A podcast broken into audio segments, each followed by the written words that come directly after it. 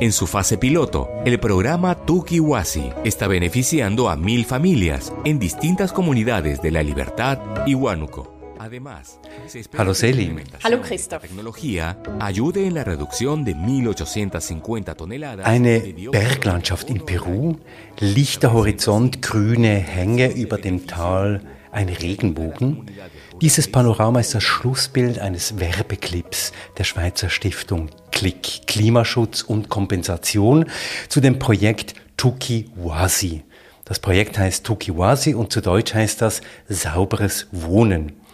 Dafür wurden, dafür wurden 1000 Familien der Berggemeinden in La Libertad und Huánuco in Peru mit energieeffizienten Kochern ausgestattet und diese Geräte sparen Zeit und verursachen weniger gesundheitsschädliche Abgase als herkömmliche Kocher und das alles kommt vor allem den Frauen der Communities dort zugute, heißt es in diesem Werbeclip, weil die Frauen sind vor allem für die Küchenarbeit zuständig.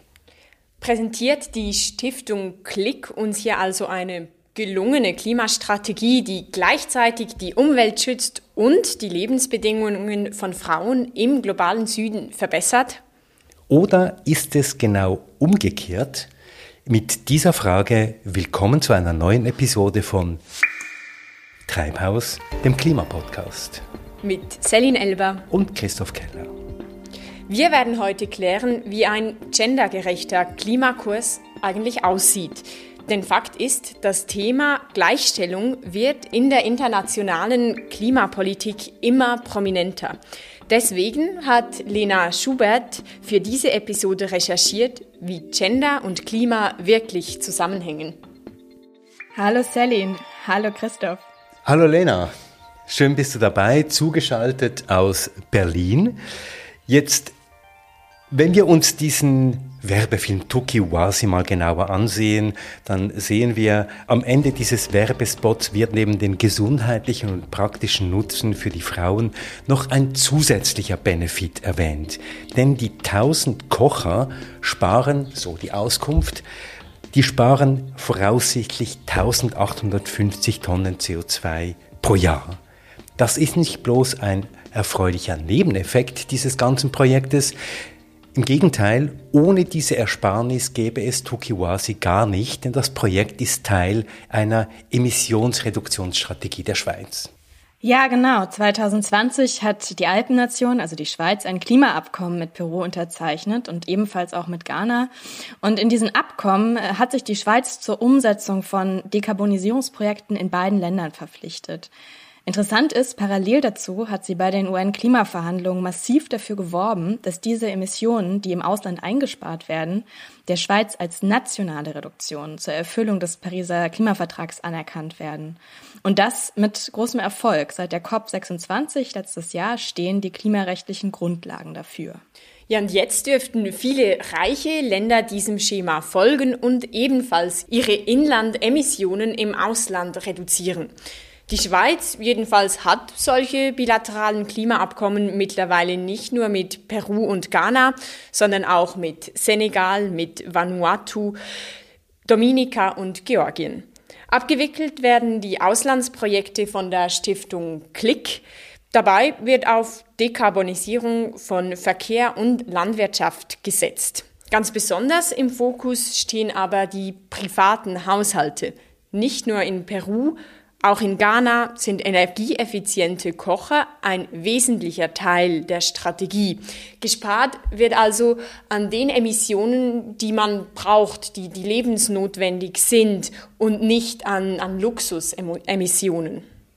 Und es wird gespart dort, wo Frauen tatsächlich ihren Alltag bewältigen, indem sie eben kochen. Ja, und während die Schweiz sich beim letzten Klimagipfel für eine Anerkennung dieser Praxis einsetzte, blieb sie, wir wissen das, neue inländische Reduktionsmaßnahmen schuldig. Die Schweiz hat sogar darauf verzichtet, das Ausstiegsabkommen für Verbrennungsmotoren zu unterzeichnen. Dabei treiben diese Emissionen ganz besonders, das wissen wir auch, die Schweizer Emissionen massiv nach oben. Also zum das nochmal klar machen, das heißt jetzt, die Frauen in peruanischen Bergregionen, die kochen so energieeffizient wie irgendwie möglich, während in der Schweiz weiter völlig übermotorisierte SUVs gefahren werden. Und da kommen wir zurück zu unserem Thema, das vorrangig von Männern. Ganz genau. Da sind wir beim Stichwort Gender. Weil Offroader, also SUVs, haben auf unseren gut ausgebauten Straßen natürlich keinen praktischen Nutzen. Es gibt aber psychologische und soziologische Erklärungen dafür, warum trotz Klimakrise und auch trotz Platznot immer größere Automodelle unsere Städte prägen. So panzerartige SUVs dienen als eine extrem sichtbare und sehr gut hörbare Demonstration von Maskulinität.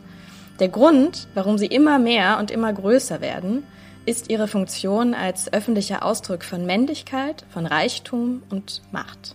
Aber natürlich fahren nicht nur Männer SUVs, sondern zunehmend auch Frauen und Menschen, die sich keinem der beiden Geschlechter zuordnen. Ganz genau. Und ähm, das heißt, die dabei entstehenden Emissionen haben überhaupt nichts mit dem biologischen Geschlecht einer Person zu tun, sondern mit ihrem erlernten, also mit ihrem sozialen Geschlecht. Und dieses gesellschaftlich geprägte Gender und die damit verbundenen Privilegien basieren auf bestimmten Rollenbildern und Verhaltensweisen, zum Beispiel dem Fahren eines SUVs. Jede Person, die ein solches Auto nutzt, vermittelt damit gewissermaßen einen männlichen Machtanspruch und stabilisiert den eigenen Status in einem immer noch patriarchalen System. Das Beispiel SUV zeigt also, dass diese gesellschaftliche Genderpraxis mit extremen Emissionen verbunden ist. Also man kann sagen, Maskulinität, bist du vielleicht einverstanden, Lena, Maskulinität ist gekoppelt an Emissionen. Ja, Ganz genau. Und ähm, der massive Treibstoffverbrauch, der sozusagen nötig ist, damit manche Menschen Maskulinität im Alltag leben können, der gefährdet eben das 1,5 Grad Ziel und bedroht damit wiederum benachteiligte Menschen weltweit. Und das sind eben leider insbesondere Frauen. Und statt diese völlig überflüssigen Emissionen durch Dekarbonisierungsprojekte im Ausland auszugleichen, müssten wir sie eigentlich sofort vermeiden, und zwar im Inland. Und das geht aber nur, wenn wir vorher über Geschlechterverhältnisse sprechen. Deswegen werden wir in dieser Episode der Frage nachgehen, wie Gender, wie das soziale Geschlecht bedingt, wer die Verantwortung für die Klimakatastrophe übernehmen muss und wer die Lasten davon trägt. Und wie gendergerechte Klimapolitik aussieht, die gleichzeitig gegen die Ausbeutung von Umwelt und von marginalisierten Menschen angeht. Ja, und das wird uns die Klima- und Gender-Expertin Ulrike Röhr etwas später erklären. Ulrike Röhr ist Mitglied beim weltweiten Netzwerk Gender CC, Women for Climate Justice, und sie wird uns davon im Interview erzählen. Und was Ökofeminismus in der aktivistischen Praxis bedeutet, wie die Klimabewegung zu Gendergerechtigkeit beiträgt, berichtet uns Lisi Calera, die sowohl in der feministischen wie in der klimapolitischen Bewegung aktiv ist. Aber verschaffen wir uns doch vorher einen Überblick über den weltweiten Status quo in Sachen Klima und Gender.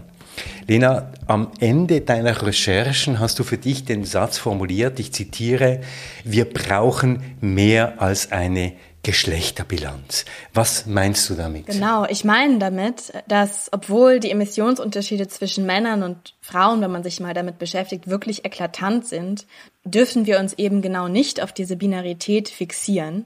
Wir brauchen stattdessen eine genderresponsive Klimapolitik. Das ist eine Politik, die das globale System abschafft, das hinter diesen festen Kategorien steht, hinter den Ungleichheiten und den Katastrophen, die das auslöst. Also eine Klimapolitik, die das Fortbestehen einer Vielfalt von Identitäten ermöglicht und uns eben nicht mehr auf Männer und Frauen festlegt. Im Moment ist das ja aber noch nicht so. Aktuell prägen Jahrhunderte männlicher Vorherrschaft weltweit immer noch die Rollenerwartung und die Lebensstile im simplen, binären Schema von Mann und Frau. Wie spiegelt sich das in den Zahlen wider?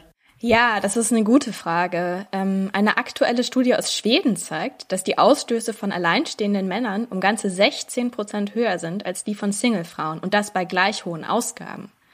Der Unterschied kommt laut den ForscherInnen tatsächlich vor allem daher, dass Männer größere Autos fahren und damit eben auch weitere Strecken zurücklegen. Das heißt, die Zahlen belegen wirklich, dass SUV-Emissionen und männliche Identität zusammenhängen.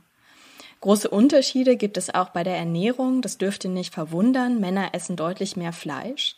Und zusätzlich dazu zeigen Studien, dass es in den reichen Nationen von allen gesellschaftlichen Gruppen eben die Männer sind, die das niedrigste Umweltbewusstsein haben und eine geringere Bereitschaft, ihr Verhalten umzustellen als alle anderen.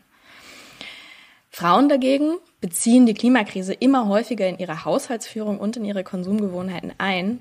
Und das, obwohl sie relativ oft weniger Zeit und Geld zur Verfügung haben. Und das bedeutet, dass die Umstellung sie auch stärker belastet, sofern sie mit mentalem oder mit finanziellem oder zeitlichem Aufwand verbunden ist. Jetzt war ja in den letzten Jahren in den reichen Nationen der klimapolitische Kurs stark geprägt durch Appelle an die Eigenverantwortung. Die individuelle Verantwortung der Bürgerinnen und Bürger wurde immer wieder adressiert und appelliert und das dank dem Lobbying und der PR der Fossilindustrie. 2004 hat der Ölkonzern BP die Idee vom persönlichen CO2-Abdruck geprägt und der ist bis heute prägend geblieben. Und damit wurde eben auch die Verantwortung für Klimaschutz auf die Verbraucherinnen und Verbraucher verlagert. Seither bemühen sich immer mehr Menschen in den reichen Nationen um einen ökologischen Lebensstil. Und Lena, wenn du sagst jetzt, nicht männliche Personen haben ein höheres Klimabewusstsein, dann müssen wir eigentlich klarstellen, vor allem Frauen haben sich um diesen klimafreundlichen Lifestyle bemüht. Ist das richtig? Ja, so müssen wir das tatsächlich sagen. Studien zeigen, wegen patriarchaler Vorstellungen wird Umweltbewusstsein, wird Sorge für die Umwelt als eine unmännliche, das heißt als eine weibliche Praxis angesehen. Und gleichzeitig wird es eben kaum problematisiert und tatsächlich politisch vielfach sogar gefördert, dass Männer weiter emissionsintensive Lebensstile beanspruchen.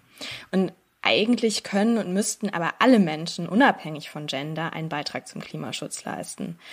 Wenn das weiter ausbleibt, werden wir Ungleichheiten zwischen Männern und Frauen verstärken und das auch global, weil nicht nur hierzulande, ähm, auch in ärmeren Weltregionen sind es eben ganz besonders die Frauen und marginalisierte Menschen, die ihre Alltagspraxis ändern, anpassen und so das rücksichtslose Verhalten von Männern maßgeblich im globalen Norden ausgleichen, wie eben im Beispiel der Schweizer Klimaabkommen, die ja ganz maßgeblich, das hast du vorher schon gesagt, Christoph, auf die Haushalte, also auf eine meist von Frauen organisierte Sphäre einwirken. Da muss man jetzt natürlich sagen, es ist super, wenn dank energieeffizienteren Kochern die Versorgungsarbeit von Frauen in Ghana und Peru klima- und gesundheitsfreundlicher wird. Das ist gar keine Frage. Diese Steigerung der Lebensstandards von Frauen darf aber eben gar nicht missbraucht werden, um die kritischen Schweizer Inlandsreduktionen auszugleichen.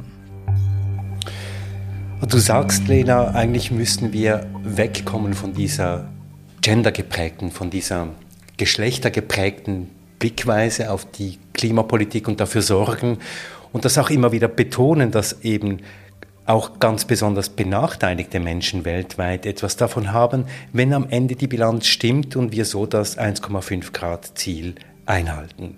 Weil gerade Frauen, das müssen wir hier ganz klar sagen, sind ja weltweit viel stärker von den Konsequenzen der Klimakrise betroffen als Männer. Genau, deswegen müssen wir dringend wegkommen von einer patriarchalen Vorstellung von Klima und Klimaschutz. Ähm, es stimmt auch, dass die Erderhitzung ganz besonders Frauen trifft. Wir werden aber das ohnehin wankende 1,5 Grad Ziel unmöglich einhalten, wenn die reichen Länder ihre Inlandsemissionen und ihren Ressourcenverbrauch nicht sofort drastisch reduzieren und sich eben konsequent von fossilen Energien verabschieden. Wie der Weltklimarat IPCC prognostiziert hat, diesen Februar wird die Krise früher und härter kommen als angenommen und mehr Menschen treffen als gedacht. Und sie droht dabei, bestehende Ungleichheiten massiv zu verstärken. Aus Gendersicht heißt das ganz konkret, die Konsequenzen für Frauen und nicht-binäre Menschen weltweit werden immer heftiger. Zwar sind die Rollenbilder und Alltagserfahrungen von Frauen global gesehen natürlich total unterschiedlich.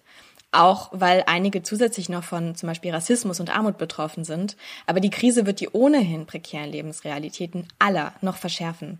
Nehmen wir doch mal das Beispiel der steigenden Energiepreise derzeit. die erhöhen das Armutsrisiko der alleinerziehenden Schweizer Krankenpflegerin. Weil die ja schon prekär lebt heute eigentlich schon. Alleinerziehend und in einer relativ schlecht bezahlten Position. Genau, und diese ohnehin bestehende Prekarität, wegen des Patriarchats bestehende Prekarität wird durch die Klimakrise sozusagen noch verstärkt. Das ist total kritisch. Wir können aber auch auf die aktuelle Dürrekatastrophe in Ostafrika gucken. Dort sind dieses Jahr nämlich drei Regenzeiten ausgefallen und wegen der Wasserknappheit brechen den kenianischen Kleinbäuerinnen aktuell die Ernten weg. Sie müssen sich nach Alternativen umsehen und sparen im Zweifelsfall an ihrem eigenen Essen, um die Familien noch zu versorgen.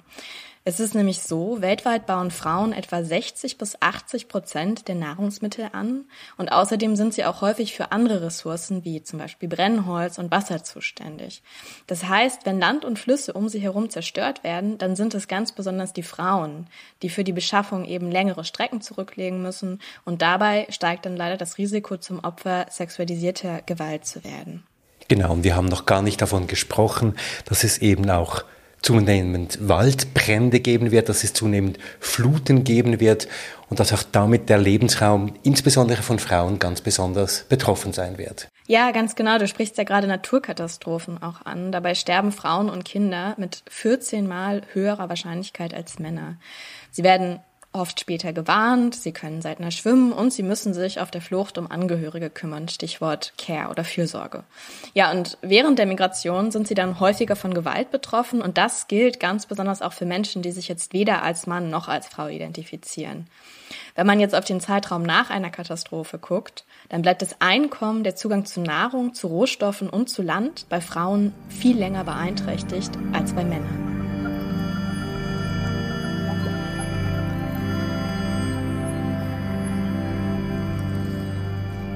All das ist mit Studien belegt, was wir hier erzählen. Jetzt wechseln wir nochmal die Perspektive und schauen auf die Klimabewegung und auch auf die kritischen Positionen innerhalb dieser ganzen Diskussion. Da stellen wir fest, dass ja Frauen weltweit heute die Vorfront der Klimabewegung ausmachen. Ich nenne hier Namen wie Vanessa Nakate, Namen wie Greta Thunberg und so weiter. Das wird ja oft bemerkt und tatsächlich äh, ist das aber eigentlich gar nicht so überraschend. Das hat eine sehr lange Tradition und da ist es ganz wichtig anzumerken, die heutige Klimagerechtigkeitsbewegung geht auf das Engagement von indigenen Frauen und Frauen auf Color zurück. Ähm, Frauen of Color setzen sich im Anschluss an wirklich Jahrhunderte des antikolonialen Widerstands seit Jahrzehnten vor Ort in ihren Communities für die Umwelt ein und sie führen da lokale Kämpfe für Land, für Wasser und Nahrungsmittel und engagieren sich eben ganz besonders auch gegen die Projekte der Fossilindustrie, da wo sie umgesetzt werden.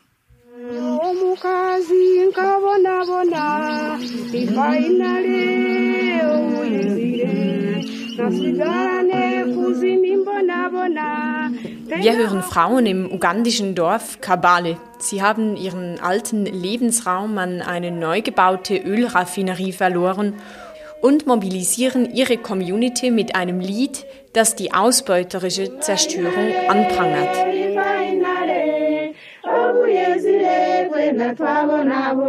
Leider ist das aber nicht ganz ohne Risiko. Politisch engagierte Frauen zahlen oft einen hohen Preis. Das fängt damit an, dass sie weltweit regelmäßig Ziel von brutalen Hass- und Desinformationskampagnen werden. Auch von Morddrohungen und Tötungen, von allen Menschenrechtskämpfen ist der Einsatz für die Umwelt für Frauen am tödlichsten. Laut der Organisation Global Witness hat sich die Hälfte aller 2017 ermordeten Aktivistinnen für die Umwelt engagiert. Und besonders gefährdet sind hier eben indigene Frauen. A prominent environmental rights activist was shot dead in Honduras on Thursday, prompting protests in the capital. Berta Cáceres was murdered by two men at a home in La Esperanza. Ja, wir haben es gehört. Die honduranische Umweltaktivistin Berta Cáceres hat sich für den Erhalt der Lebensräume indigener Völker eingesetzt, zuletzt unter anderem gegen ein geplantes Wasserkraftwerk des regierungsnahen Energiekonzerns DESA in Honduras. Zwei Investoren waren wegen ihres Engagements aus dem Projekt ausgestiegen und im März 2016 wurde Berta Cáceres in ihrem Haus ermordet. Mittlerweile wurden mehrere Mitarbeiter des Wasserkraftunternehmens schuldig gesprochen. Ja, der Fall hat damals besonders große internationale Aufmerksamkeit erregt. Viele Menschen gingen weltweit auf die Straße, haben um Berta Cáceres getrauert. Ich erinnere mich an Demonstrationen, die in Tegucigalpa und in Washington und anderswo stattgefunden haben. Ja, gegen die Gewalt hilft Gedenken, hilft Solidarität, helfen Bündnisse, die lokale Kämpfe von Klimafeministinnen lokal verbinden. Ich glaube, das können wir hier ganz deutlich sagen. Ja, das glaube ich auch. Und diese Bündnisse, die funktionieren aber nur, wenn sie einbeziehen, dass viele Frauen weltweit durch Armut und durch Rassismus belastet sind. Und dass Klima und Sexismus jeden Menschen anders treffen. Also dass die Grundbedürfnisse vieler Frauen immer noch nicht gedeckt sind, dass wir also genauso den praktischen Zugang zu beispielsweise Kleidung, zu Nahrung, zu Behausung von Frauen gewährleisten müssen und gleichzeitig auch ihre Freiheit und Selbstverwirklichung sichern müssen. Ja, und das ist ein umfassendes Prinzip, das eben doch weit über die Klimadiskussion hinausgeht, aber diese natürlich immer auch mitdenkt. Und nach diesem umfassenden Prinzip arbeitet auch das Netzwerk Gender CC, Women for Climate Justice. Das ist ein internationaler Verbund von über 40 klimafeministischen Organisationen. Gender CC engagiert sich seit 2007 für den Einbezug der Expertisen, der Lebensrealitäten und auch der Gefährdungen von Frauen in Klimaforschung und Politik. Mit begründet wurde dieses Netzwerk von Ulrike Röhr. Sie ist eine Klimaexpertin, die sich für Gender CC und für die deutsche Leitstelle Gender, Umwelt, Nachhaltigkeit GENANET seit über 30 Jahren mit gendergerechter Umwelt, Energie und Wirtschaftspolitik beschäftigt.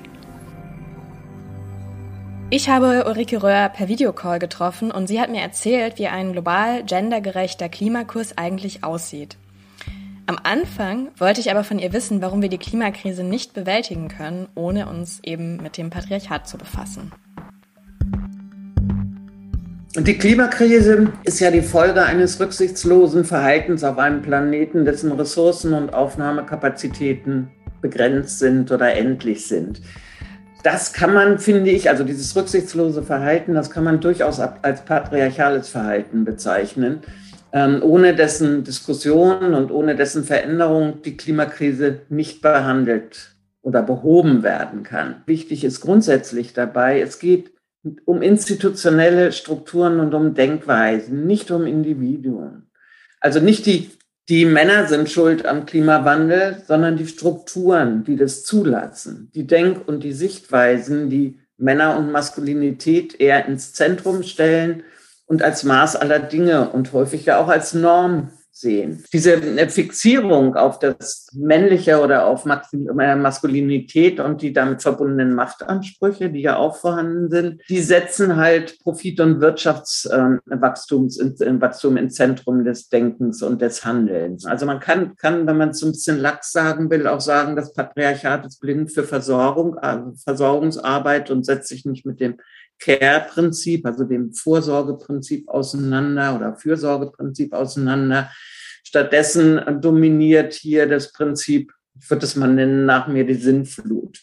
Was bedeutet das denn äh, ganz konkret jetzt für die Klimapolitik? Welche Aspekte davon sind ähm, genderrelevant und inwiefern sind Frauen auch unterschiedlich davon betroffen? Alle kann man fast sagen. Die Verursachung von Treibhausgasemissionen, da gibt es viele Daten dazu. Wir wissen aus den meisten Industrieländern, dass der Carbon Footprint, also der CO2-Fußabdruck von Frauen, äh, deutlich geringer ist als der von, von Männern, hat viel mit der Mobilität zu tun, muss man dazu sagen. Ein anderer Punkt ist die Betroffenheit durch die Folgen des Klimawandels und die Anpassung daran. Das sind daran, das sind ähm, beides Themen, die deutlich stärker im globalen Süden gewichtet werden. Ähm, wir sehen aber auch, dass es Unterschiede geht beim, äh, beim Zugang zu ähm, klimarelevanten Ressourcen. Mit klimarelevanten Ressourcen meine ich jetzt sowas wie Zugang zu, zu äh, Verkehrsdienstleistungen, Verkehrsinfrastrukturen, Verkehrsdienstleistungen oder auch zu Energiedienstleistungen.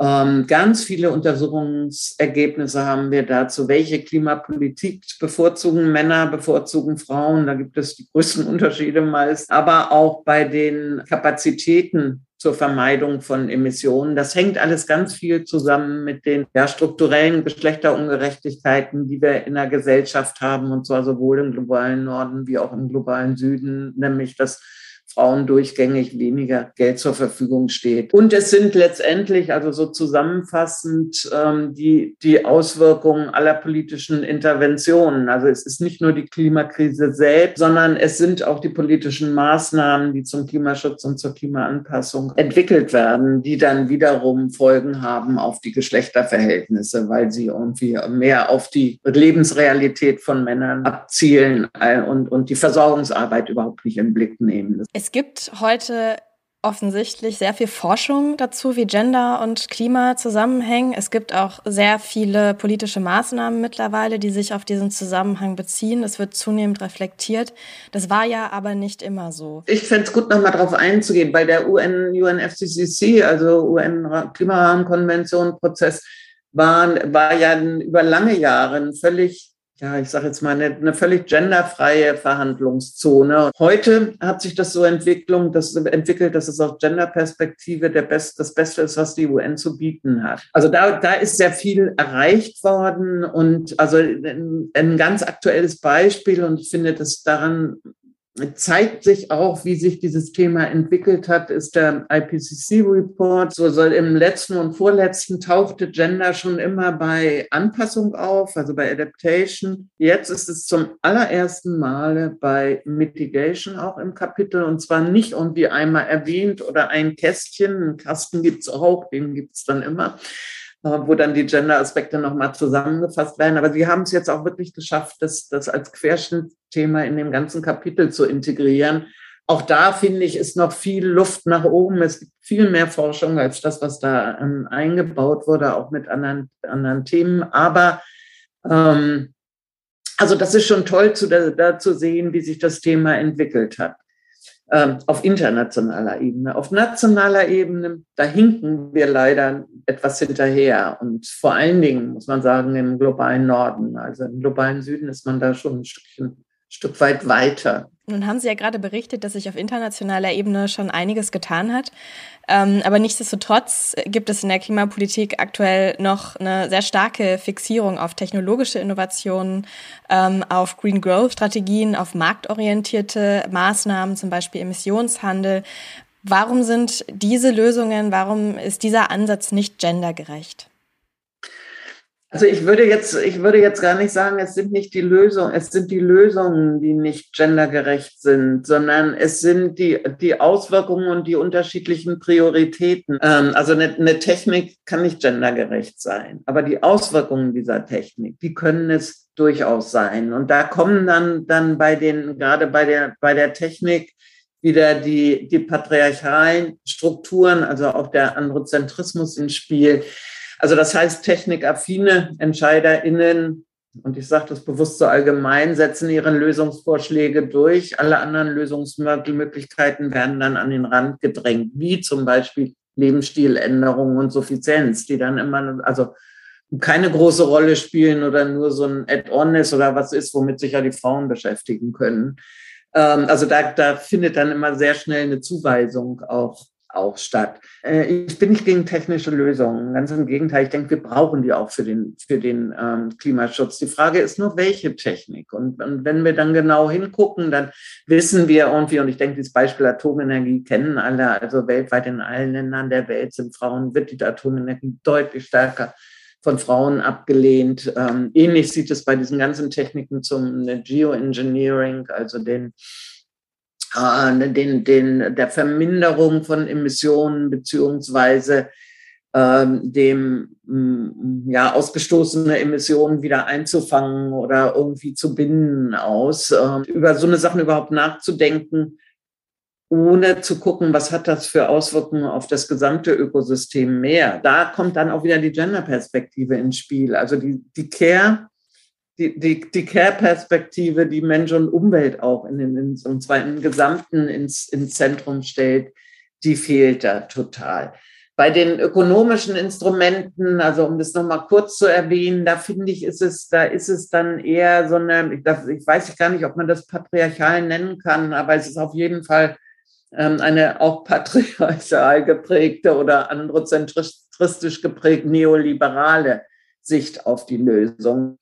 Und auch die haben natürlich Geschlechterwirkungen dann. Also das Beispiel mal in Emissionshandel, äh, CO2-Bepreisung, weil das ja überall in, in aller Munde jetzt ist. Also damit kann man vielleicht äh, lenken, steuern, weil darum geht es ja, durch Verteuerung der Preise, durch Reduzierung der Emissionsrechte, äh, die Emissionen zu senken. Das kann man damit vielleicht teilweise erreichen, aber man erreicht mit Sicherheit gleichzeitig auch neue Ungerechtigkeiten mit den mit den höheren Preisen. Und das sehen wir im Moment durch den Krieg in der Ukraine ja gerade ganz stark, ähm, was das bedeutet für die einkommensschwächeren äh, Bevölkerungsteile. Und das sind halt mehrheitlich, also die einkommensschwächeren sind halt mehrheitlich Frauen, Alleinerziehende, 86 Prozent Frauen auch, glaube ich. Rentnerinnen habe ich eben schon erwähnt.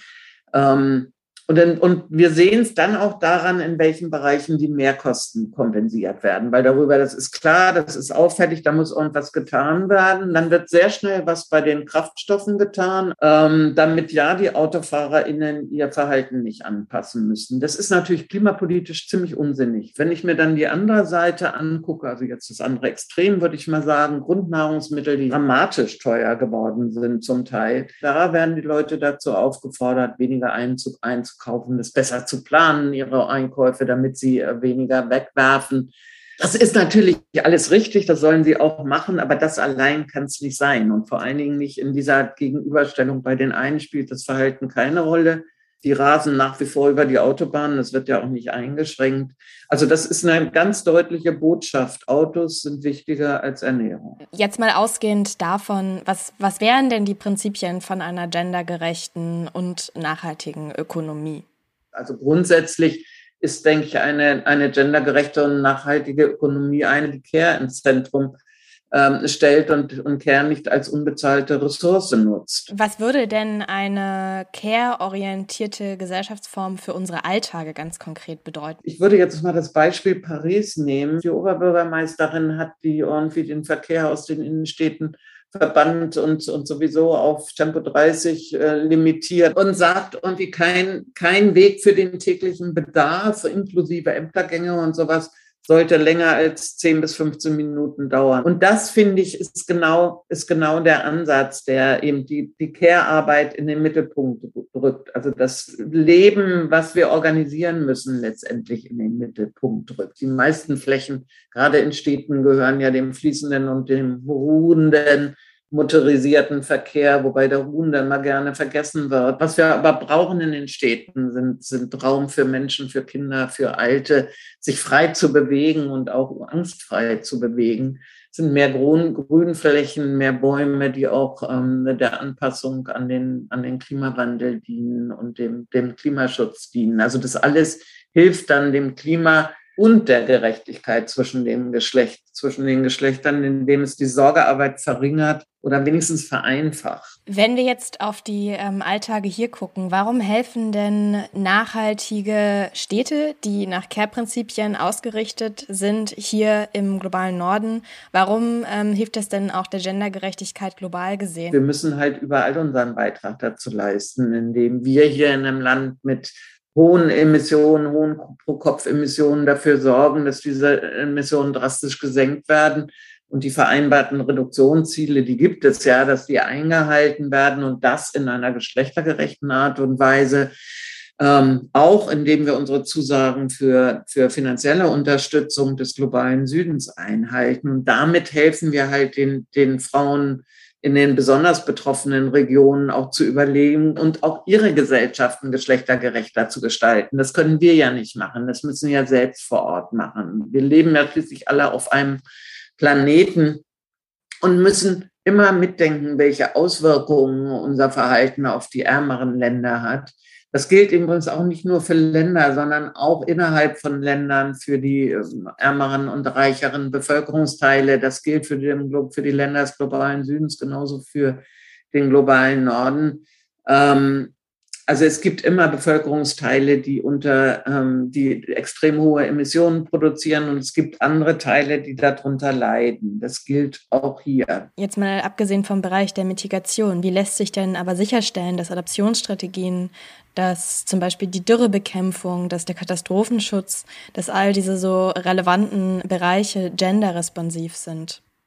Das ist für alles, für alles gleich. Also wir müssen alle Konzepte, die wir machen, alle alle Maßnahmen, die wir entwickeln, mit einem der Instrumente, die uns ja bereits relativ ausgefeilt zur Verfügung stehen, analysieren und dann gucken, was hat diese Maßnahme, dieses Programm, dieses äh, Konzept, was wir da durchführen wollen, egal ob es für Anpassung, für äh, Katastrophenschutz oder für, äh, für äh, Mitigation ist was hat das für Auswirkungen auf die Erwerbsarbeit, auf die Care-Arbeit? Also wir müssen auf diese verschiedenen Lebensbereiche gucken, um das rauszukriegen. Wie, wie beeinflusst das den Zugang zu Infrastrukturen? Welche Auswirkungen hat das positive wie negative auf die Gesundheit? Ähm, welche Rolle spielen dabei die erwähnten Problemwahrnehmungen, Einstellungen, Bewertungen und natürlich immer auch die Entscheidungsmacht? Also wer entscheidet darüber? Und dieses natürlich alles aus der aus der Geschlechterperspektive. Ähm, gleichzeitig muss es gerade, also nicht nur, aber gerade im globalen Süden ähm, und Wirkungsmöglichkeit für lokale Frauen geben, also für diejenigen, die von den äh, Maßnahmen oder Programmen betroffen sein werden.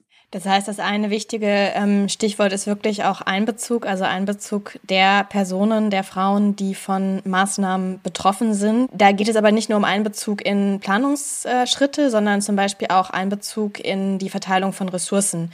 Wie lässt sich denn sicherstellen, dass Finanzierungsinstrumente für Frauen zugänglich werden und auch gerade für die Frauen, die an den ähm, Frontlinien des Klimawandels leben? Also ich würde einfach mal einen, einen Verweis machen auf Liane Schalatek. Ähm, also sie sagt ähm, zum Beispiel, also wichtig wäre es, Genderkriterien zu entwickeln, die bei der Vergabe von Mitteln angelegt werden und wenn und dann gesagt wird, okay, wenn hier also Gender-Aspekte nicht berücksichtigt wird und das macht sich da und daran bemerkbar oder lässt sich daran festmachen, dann kriegt er eben auch kein Geld. Ein anderer Punkt ist dann, ist natürlich immer zu sagen, ein bestimmter Teil des Budgets ähm, sollte für Frauenprojekte oder Frauen von Frauen geleitete Projekte reserviert werden.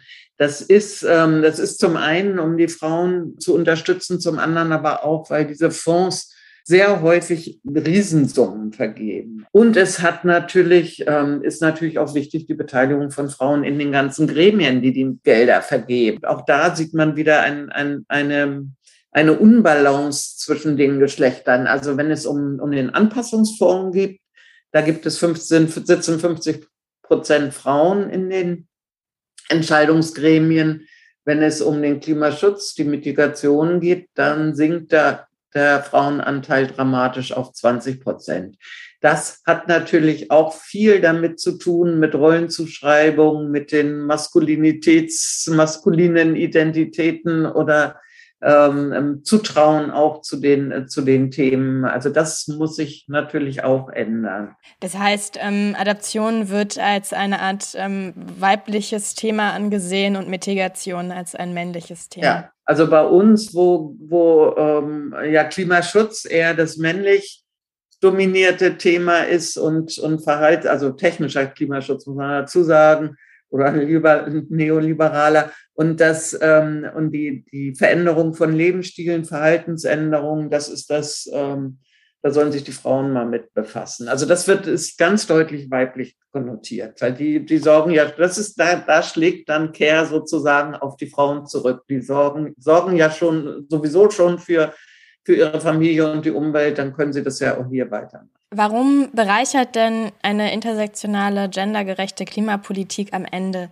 alle? Also äh, zum einen, weil ich denke, dass oder weil es, weil es auch nachgewiesen ist inzwischen, dass wenn ich mich mit Geschlechtergerechtigkeit befasse, dann bleibe ich dabei nicht stehen. Also ich habe jetzt überhaupt nicht gesprochen über Intersektionalität hier zum Beispiel, aber auch schon, wenn ich wenn ich nur auf Geschlechteraspekte gucke, dann kann ich ja nicht sagen, es gibt die Frauen und die Männer, sondern es gibt die Armen, die Reichen, die, die, die Weißen, die Schwarzen, die Migranten, Migrantinnen, die äh, Transmenschen. Eine Schwierigkeit, die ich immer eher sehe, ist die, ähm, den, den zu verdeutlichen, dass es ähm, dass es auch für Männer was bringt, also dass es auch Männer bereichert. Es ist natürlich schwer, jemandem klarzumachen, du profitierst aber du musst erstmal was abgeben. Und was du abgeben musst, ist halt Macht. Und es ist natürlich auch klar, eine gerechte und nachhaltige Klimapolitik und wirksame Klimapolitik ist wirklich auch nur zu erreichen mit einer Veränderung der Machtverhältnisse auf allen Ebenen.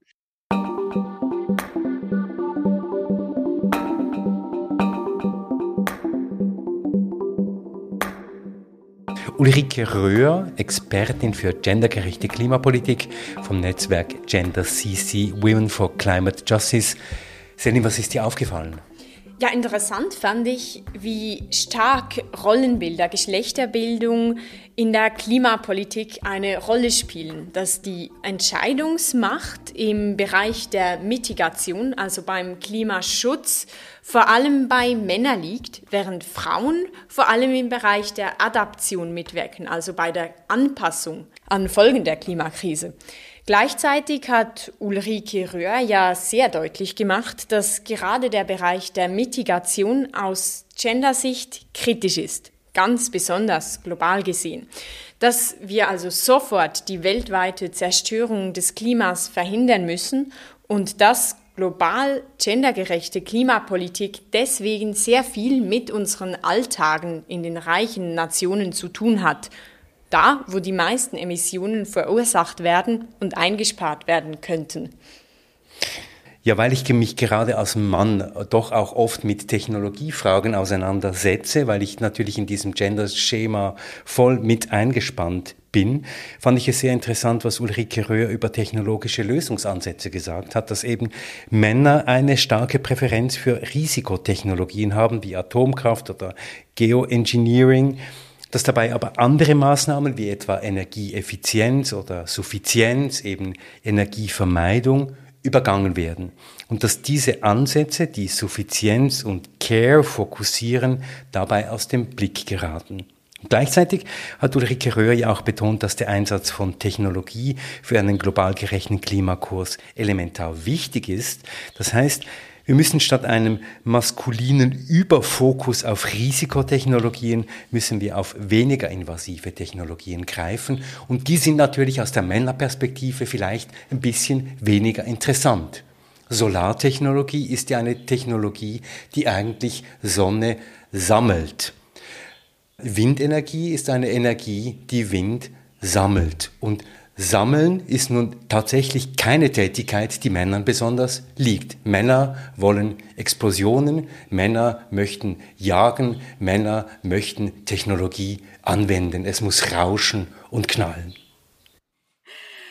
Ja, Christoph, was du gerade beschreibst, für diese Neigung, für diese Tendenz, dafür gibt es ja eben historische, kulturelle Ursachen. Das ist ja nicht so, dass uns das in die Wiege gelegt ist. Und wir müssen eben aufpassen, dass wir unsere Klimapolitik genau dahingehend reflektieren und anpassen, ähm, dass eben solche Rollenbilder, solche Vorstellungen, solche Präferenzen uns darin nicht beeinflussen, sondern dass das Ziel der Klimapolitik eben ist, dass sie für alle da ist und dass wir alle auf diesem Planeten noch lange gut leben können. Und wir müssen vielleicht ja auch sagen, nicht alle Männer lieben Explosionen und all das. Viele Männer sind auch anders. Das sind sehr starke Ideen von Rollen, die auf ganz, ganz viele Einzelpersonen so nicht zutreffen. Richtig, und ich habe das ja auch ganz bewusst zugespitzt.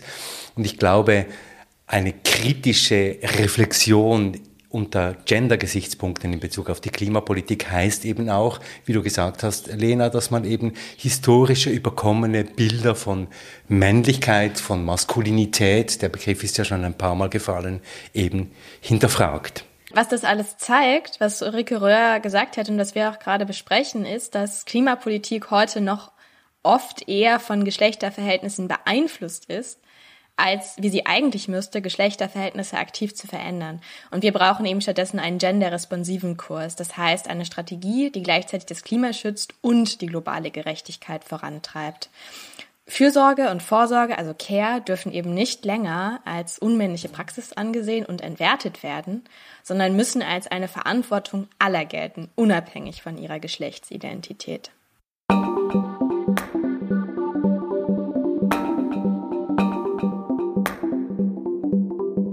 Ja, und um dahin zu kommen, muss die Politik, muss die Gesellschaft Gender aber erstmal reflektieren.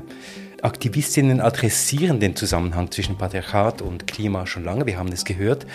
Seit Jahrhunderten leisten Menschen im globalen Süden gleichzeitig Widerstand gegen die patriarchale Ausbeutung und zugleich auch gegen die Ausbeutung ihrer Ressourcen.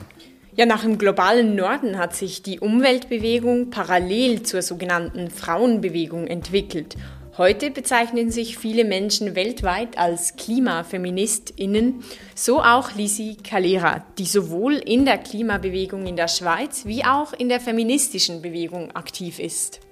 Ja, und ich habe mit Lisi Calera gesprochen und ich wollte von ihr wissen, wo stehen diese beiden Bewegungen denn eigentlich? Insbesondere in der Schweiz wo liegen die Schwierigkeiten, diese Bewegungen auch wirklich zusammenzubringen?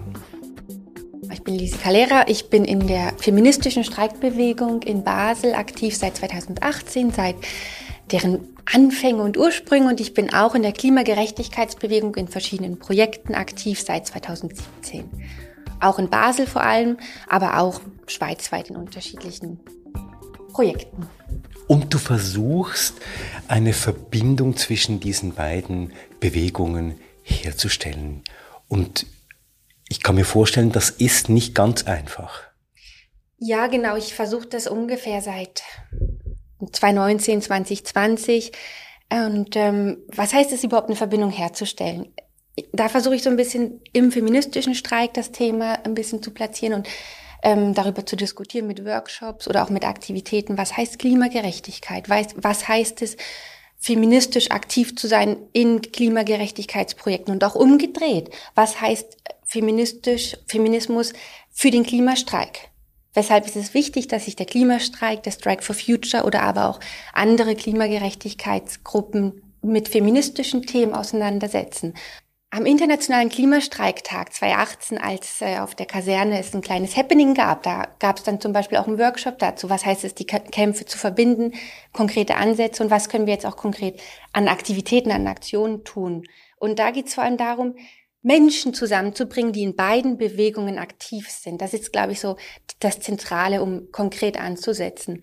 Und da kommt dann natürlich auch die Herausforderung, weil genau diese Menschen, die aktiv sind in beiden Bewegungen, nur begrenzte Ressourcen haben, weil sie ja schon aktiv sind. Und dann noch für ein weiteres Projekt das Zusammenführen, diese Menschen zu gewinnen, das ist natürlich eine Herausforderung, weil wir auch alle nur begrenzte Zeit haben. Also die Zeit ist ein Problem, aber ich kann mir auch vorstellen, dass es ja in den unterschiedlichen Bewegungen unterschiedliche Ansätze, Themen, Diskurse gibt, wo zwei Traditionen auch des Kampfes und der Auseinandersetzung in Verbindung gebracht werden müssen. Was ich sehr, sehr gut beobachte, ist, dass beim Strike for Future die Verbindung noch viel mehr aufgebaut wird. Natürlicherweise, also die Verbindung Strike for Future versucht, die Gewerkschaften zusammenzubringen mit den sozialen Bewegungen und aber auch feministische und Klimagerechtigkeitsbewegungen. Das haben wir jetzt sehr schön gesehen mit dem Thema Arbeitszeitreduktion. Das ist wirklich ein Thema, das ist in beiden Bewegungen sehr aktiv und das war auch ein sehr dankbares Thema. Das konnte gut am 9. April am Strike for Future Tag aufgegriffen werden. Gleichzeitig spüre ich zum Teil schon in der feministischen Bewegung, dass es nicht ganz automatisch kommt. Natürlich, ja klar, sowieso, wir müssen uns auch für Klimagerechtigkeit ein, einsetzen. Das ist auch für uns relevant, dass die Verbindung, dass es da diese Verbindung gibt, ist noch nicht, kommt noch nicht von allein, ist noch nicht so automatisch da und das ja, das, äh, da, da gilt es noch dran zu arbeiten, denke ich. Jetzt gibt es ja nicht eine Bewegung, sondern es gibt unterschiedliche Bewegungen, auch regional anders gewichtet hier in der Schweiz, zumindest international natürlich auch nochmal jetzt. Du hast gesagt, du bist auch eben auch schweizweit aktiv. Jetzt, Lisi, kannst du mal einen Überblick geben darüber, wo denn eben die unterschiedlichen Positionen zu finden sind? Also was ich so ein bisschen beobachte, ist, dass es in der Deutschschweiz gibt es in den feministischen Streikkollektiven Arbeitsgruppen, die zum Thema Klima arbeiten, aber auch umgedreht. In Klimastreikkollektiven gibt es auch Arbeitsgruppen, die zum Thema Feminismus arbeiten. Oder es gibt auch Gruppen, die einfach, wo, wo, wo Menschen aus beiden Bewegungen sind und die dann Aktivitäten planen, zum Beispiel im Stand vom Klimastreik am 14. Juni Oder umgedreht, dass sich der feministische Streik einbringt mit Spaziergängen an dem internationalen Klimastreiktag. Ähm, was ich aber schon beobachte, ist, dass in der Westschweiz doch nochmal das Thema Ökofeminismus, Verbindung der Kämpfe, doch nochmal viel stärker gebracht wird.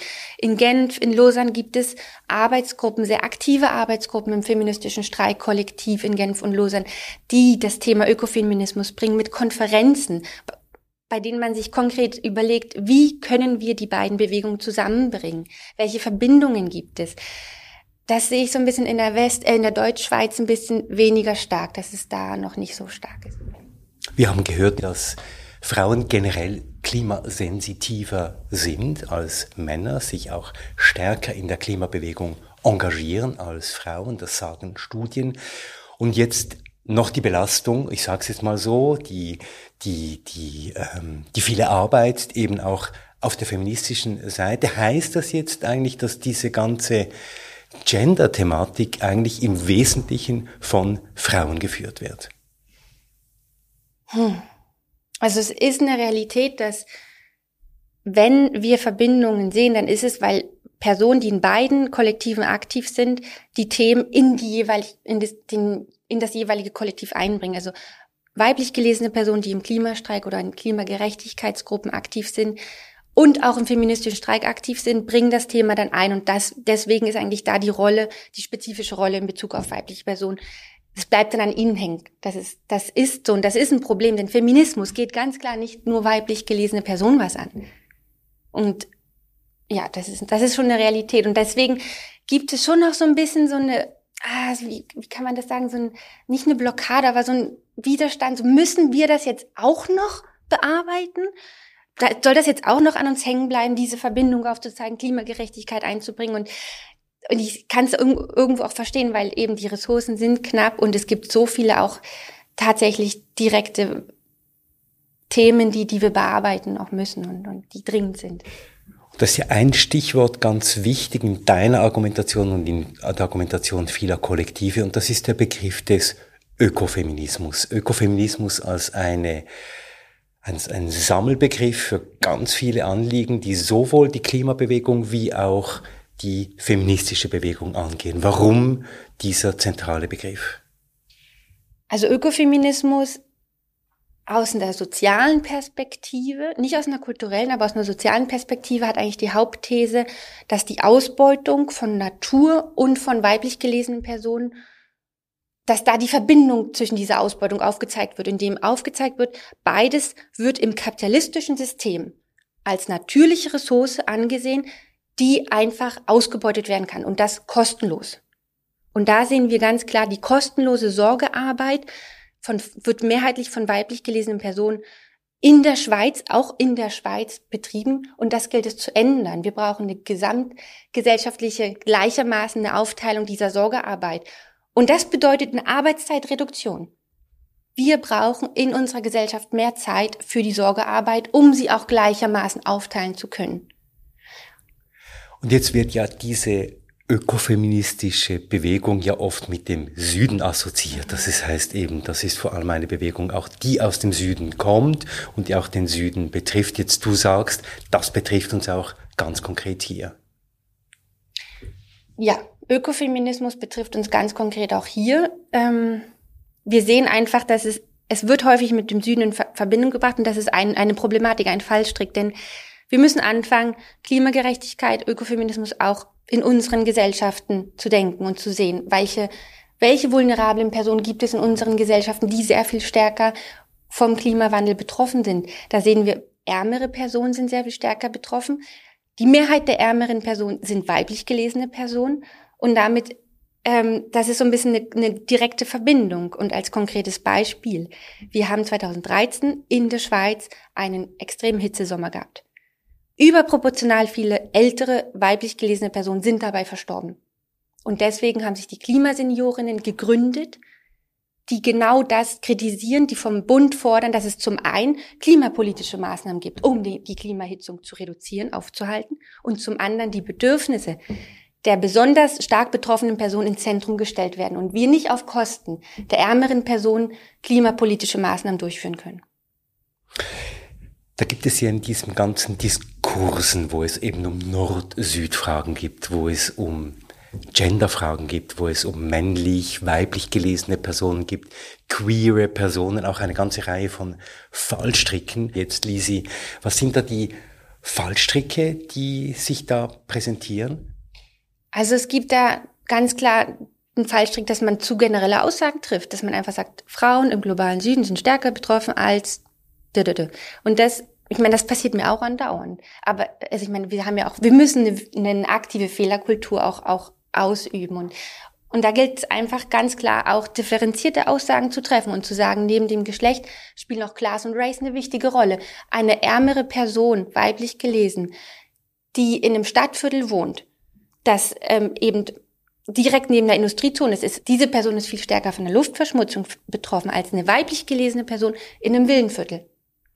Und diese unterschiedlichen Ausbeutungs- und Diskriminierungsaspekte, nämlich Class und Race, gilt es mit zu beachten, wenn wir von, von Internet, also von Klimagerechtigkeit und Ökofeminismus reden. Jetzt, wenn du ganz kurz noch formulieren könntest, aus deiner Perspektive heraus jetzt, was wären so die konkreten Schritte, die getan werden müssten in der Bewegung, aber natürlich auch in der Politik, damit diese Anliegen, die du jetzt formuliert hast, auch wirklich angegangen werden?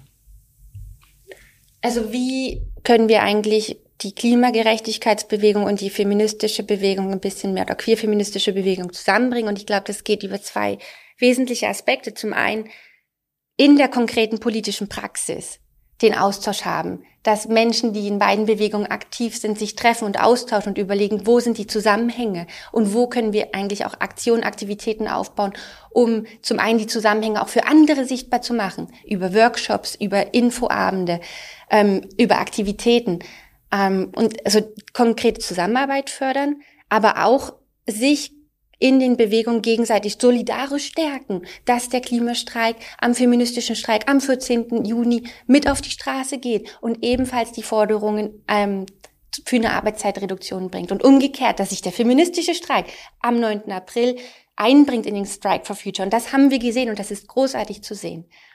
Und ein weiterer Aspekt, ein zweiter ist neben der konkreten politischen Zusammenarbeit, gemeinsame politische Forderungen und Maßnahmen eigentlich auch entwickeln. Und da sehen wir ganz klar mit der Arbeitszeitreduktion, das ist ein tolles Beispiel, wie das in die richtige Richtung geht. Und gleichzeitig brauchen wir auch einen Ausbau vom Service Public. Das auch, das ist auch ein super Thema, was, was sich gut verbinden lässt. Ein Ausbau des öffentlichen Verkehrs, der Kitas und aber auch des Gesundheitswesens, ganz klar. Und insgesamt die Care-Arbeit muss natürlich aufgewertet werden, muss gefördert werden. Es braucht mehr Zeit und Respekt dafür. Und da geht es auch darum, das ist ein Teil, ein wesentlicher Teil unserer Ökonomie, unserer Wirtschaft hier in der Schweiz ist die Sorgearbeit. Und dieser Teil muss wachsen und nicht schrumpfen. Und dieser Teil muss wachsen, damit wir eine Reduktion der CO2-Emissionen natürlich auch haben, aber auch für eine geschlechtergerechte Gesellschaft. Und das bringt mich zu dem Punkt, wie wollen wir unsere Gesellschaft organisieren? Wollen wir es so organisieren, dass die Menschen und die Natur im Zentrum stehen, dass eigentlich unsere Bedürfnisse im Zentrum stehen. Ich glaube, da muss es hingehen.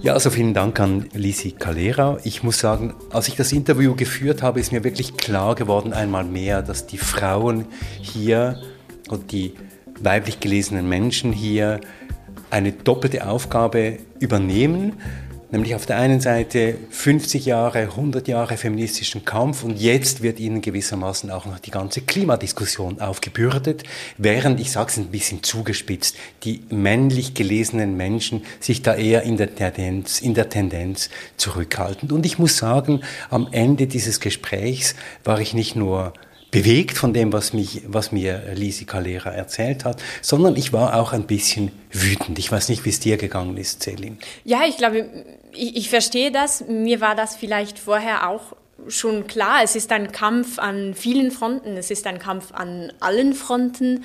Und ich finde ich finde auch, sie hat das schön, sie hat das schön ausgedrückt, wie, wie, wie, wie das halt ist, wie anstrengend das auch sein kann, dass man irgendwie gleichzeitig keine Zeit hat und dann irgendwie auch noch immer neue Fronten dazukommen, die irgendwie bekämpft werden müssen und die, die auch alle gleichzeitig irgendwie da sind. Und man kann ja auch nicht wählen. Das, ist, das sind Probleme, die zusammenhängen, die aber trotzdem irgendwie einzeln angegangen werden müssen auch. Ich denke, ich denke, sie hat das schön, schön klar gemacht, wie, wie frustrierend das auch sein kann. Lena? Ja, und ich finde, was ich spannend fand, war, dass ja auch gerade aus der feministischen Perspektive mit dieser Idee von Care eine sehr gute Alternative auch ins Feld geführt hat, nämlich die Arbeitszeitverkürzung. Und ich finde, das ist auch ein Beispiel, das zeigt total gut, wie zum Beispiel die Gewerkschaften ähm, und Feministinnen und eben ähm, auch Umweltbewegte sozusagen zusammenarbeiten können, weil Arbeitszeitverkürzung, das wissen wir alle, das setzt einerseits Zeit frei, aber andererseits ähm, führt unsere Arbeit eben auch zu Emissionen, die so nicht sein müssten. Also ganz viele Jobs produzieren Emissionen, die wir, die eigentlich keinen konkreten Gegenwert haben. Und dementsprechend ist das ein super gutes Beispiel dafür, wie wir zum Beispiel auch gerade dieses Problem eigentlich angehen könnten, dass eben. Ja, es ist eine, eine sehr praktische Lösung für, für viele Probleme. Und da verweisen wir gern auf eine frühere Episode mit dem sehr schönen Titel Arbeit schadet dem Klima. Ja, vielen Dank, Lena. Vielen Dank nach äh, Berlin. Danke. Danke euch. Danke Celine, danke Christoph. Ja, und wenn ihr euch weiter zum Thema informieren wollt, seht euch die Webseite von GenderCC an. Ihr findet die Links zu dieser Seite sowie eine Auswahl von weiteren anderen interessanten Inhalten auf unserer Webseite treibhauspodcast.ch. Ja, und damit sind wir am Ende dieser Episode. Nächstes Mal geht es um China. Uns nimmt Wunder, warum China ungebremst auf Kohle setzt, warum China gleichzeitig auf Elektromobilität und Solar setzt und warum China weltweit das einzige Land ist, in dem die Treibhausgasemissionen regelrecht explodieren. Das erste Mal bei Treibhaus, dem Klimapodcast, wenden wir uns also ganz spezifisch einem Land zu. Aber bevor wir hier enden, ein wichtiger Hinweis. Wir brauchen eure Unterstützung. Wir brauchen immer wieder Geld, damit wir unsere Arbeit finanzieren können. Deshalb hier unser Aufruf. Geht auf unsere Webseite, klickt auf den Button Unterstützen und gebt was ihr geben könnt. An dieser Stelle auch unser großer Dank allen, die uns bis jetzt immer wieder regelmäßig kleinere und größere Spenden haben zukommen lassen. Treibhaus, der Klimapodcast, eine Produktion von Podcast Lab. In dieser Episode mit den Recherchen von Lena Schubert, die das Gespräch mit Ulrike Röhr geführt hat. Das Gespräch mit Lisi Calera führte Christoph Keller. Mit der Musik von Lukas Fretz und mit der Moderation von mir, Celine Elber. Und von mir, Christoph Keller. Treibhaus wird produziert von Johann Otten, Samuel Schläfli, Olivier Christe, Alexandra Baumgartner, Lena Schubert und neu von Anna Vierz, die wir hier herzlich willkommen heißen. Treibhaus ist zu finden auf unserer Webseite treibhauspodcast.ch, auf Spotify, auf Apple Podcasts und überall dort, wo es gute Podcasts gibt. Und wenn euch dieser Podcast gefällt, wenn ihr Anregungen habt, Kritik und Ideen, dann schreibt uns auf Facebook oder per Mail an mail@treibhauspodcast.ch und selbstverständlich sind wir auch auf Instagram.